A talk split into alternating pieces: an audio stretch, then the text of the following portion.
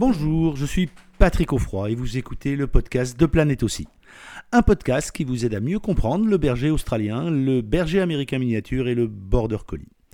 Avec ce podcast, ma mission est la même que depuis des années, faire connaître, apprécier et respecter le berger australien. Chaque semaine, je vais également faire le maximum pour vous, pour vous, faire découvrir les méthodes positives et bienveillantes d'éducation qui vont avec l'intelligence hors norme de ces merveilleuses races. Et si vous aimez les podcasts de Planète aussi, je vous invite à vous abonner au podcast pour être notifié de la sortie des prochains épisodes chaque semaine. Aujourd'hui, je suis ravi de parler de ce grand mythe concernant le chien. Il faut secouer le chien par la peau du cou pour qu'il comprenne qu'il fait qu'il vient de faire une bêtise. Alors, impossible de savoir d'où vient ce mythe. Qu'est-ce qui permet aux gens de penser qu'une attrapage et secouage par le cou puisse avoir une quelconque velléité d'éducation, d'apprentissage? L'idée vient certainement du fait que, pour beaucoup de gens, le chien est un loup domestique. Ce qui signifierait, euh, j'aime bien le répéter, que euh, je devrais vous chercher les poux dans les cheveux parce que nous sommes aussi proches du gorille que le chien l'est du loup, pas plus, pas moins. Il y a donc peu de chances que vous appréciez mon comportement et vouloir copier les deux comportements entre les deux espèces serait inapproprié à mon sens. En tout cas, Socialement, chez l'humain, c'est relativement peu accepté. Une fois qu'on a dit ça, on voit les mères qui, parfois, déplacent leurs chiots. Alors, quand est-ce qu'elles déplacent leurs chiots Avec toutes ces années d'élevage, oui. J'ai vu des mamans déplacer leurs chiots, la plupart du temps juste après la naissance.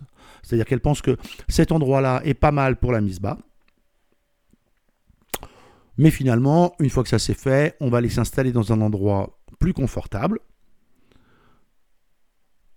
plus acceptable pour mon besoin d'allaiter, donc peut-être avec plus de place, etc. Et là, elles vont prendre effectivement le chiot par le cou, mais pour vous dire la vérité, souvent c'est pas par le cou, elles l'attrapent par le milieu du corps et elles l'emmènent du point A au point B.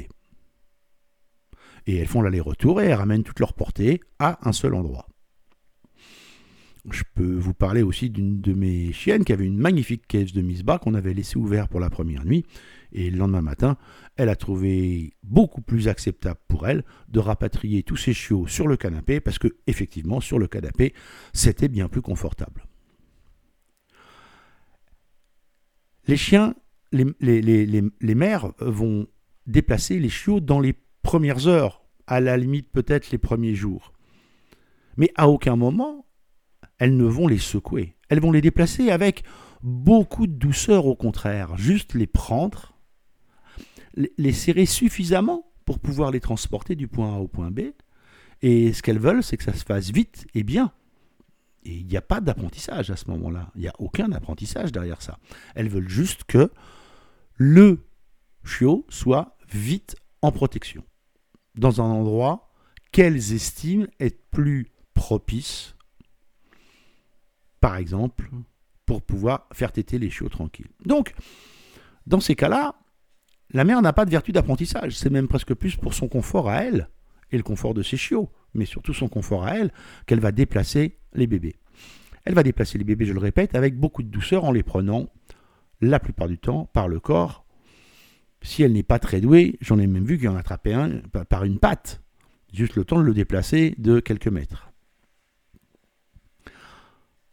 Pourquoi l'humain a-t-il pu penser que ceci était une forme de correction? Puisque quand on attrape un chiot pour le secouer, on parle bien de correction. Ben, ça, c'est un peu difficile à savoir. Personne, aujourd'hui, ne peut nous montrer une mère qui attrape un chiot et le secoue. Il n'y a pas de vidéo de ce genre de choses. On a des vidéos de chiens qui mettent à mort des peluches, ou malheureusement d'autres chiens, ou d'autres espèces. Oui. Mais ce sont des chiens plus âgés, qui ont un patron moteur de mise à mort, qui est en route. Mais on n'est pas dans ce cas-là.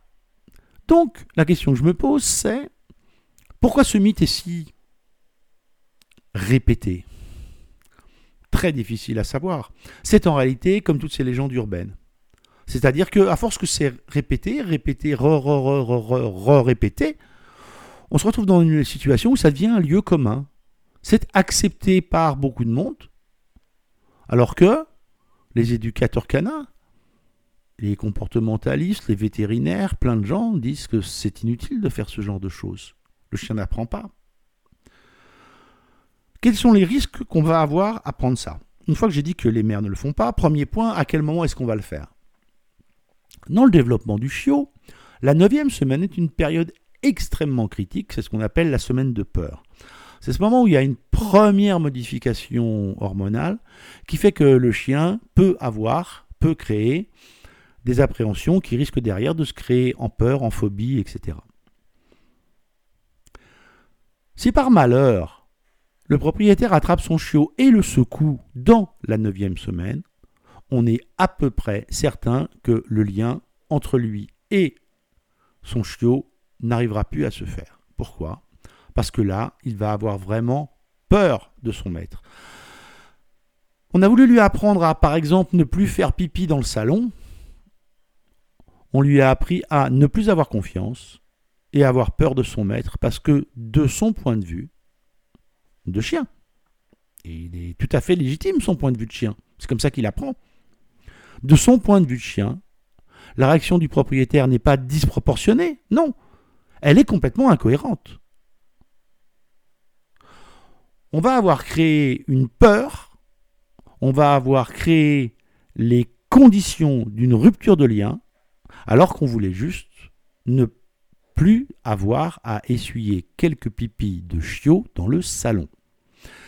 À un moment, il faut aussi remettre les choses en proportion, remettre les choses en perspective.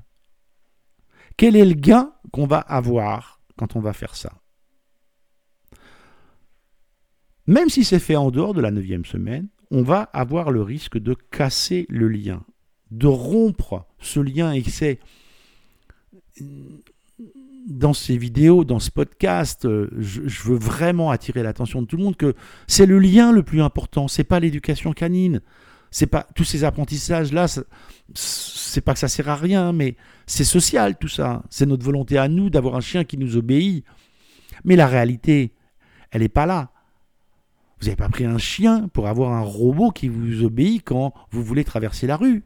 Non, vous avez pris un chien pour avoir un compagnon, pour avoir quelqu'un avec qui partager des choses. Ce partage-là, si vous attrapez votre chiot par la peau du cou et que vous le secouez, vous créez les conditions de ne plus avoir ce compagnon fidèle, de ne plus avoir cette connexion, de ne plus avoir cette relation privilégiée qu'il y a entre un chien et un humain.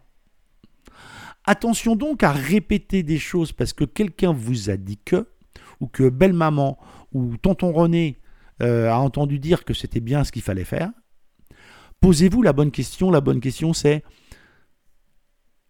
est-ce que ce que je suis en train de faire est utile pour la relation que j'ai moi avec mon chien? Est-ce que vouloir absolument punir ces quelques pipis dans le salon qui vont passer avec le temps des bergers australiens pas propres, il n'y en pas, il y en a, je dis il y en a pas, il y en a peut-être euh, un sur dix mille. Les bergers australiens pas propres, ça n'existe pas. Si vous faites une bonne éducation pour que ça fonctionne comme il faut, bien sûr. Alors, tout ce que vous allez vouloir, c'est gagner du temps. Mais est-ce que ça vaut le risque? Est-ce que ça vaut la peine de se dire je vais éviter quelques feuilles de sopalin au risque de détruire ma relation future avec mon chiot Une fois qu'on a dit tout ça, la bonne réaction à avoir, c'est 1. La patience. 2. Ben, la patience. Et 3. La patience. Et que beaucoup de gens font de l'anthropomorphisme dans certaines situations et moins dans d'autres, qui dit que vous attraperiez votre enfant, qui est lui aussi un mammifère, que vous le secouriez pour éviter d'acheter des couches supplémentaires. C'est un peu tiré par les cheveux, je vous l'accorde, mais cet exemple est juste là pour vous faire toucher du doigt que vous devez penser avant de secouer votre chiot aux conséquences que cela risque d'avoir immédiatement, mais aussi sur votre relation future. Merci d'avoir écouté ce podcast jusqu'au bout. J'espère que l'épisode vous a plu. Avant de vous quitter, je vous invite, euh, comme toujours, à vous abonner au podcast pour ne pas manquer les prochains épisodes et surtout, n'oubliez pas de laisser une note 5 étoiles et un commentaire sur Apple Podcast. Cela vous prend moins d'une minute et vous n'imaginez pas à quel point cela aide à faire connaître le podcast à plus de monde. Et en plus, je suis toujours content de lire tous les commentaires. N'oubliez pas d'aller voir également le site planètebergeraustralien.com, tout attaché en un seul mot sans accent, pour d'autres ressources. Amitié du Tarn et à très bientôt sur le podcast Planète aussi.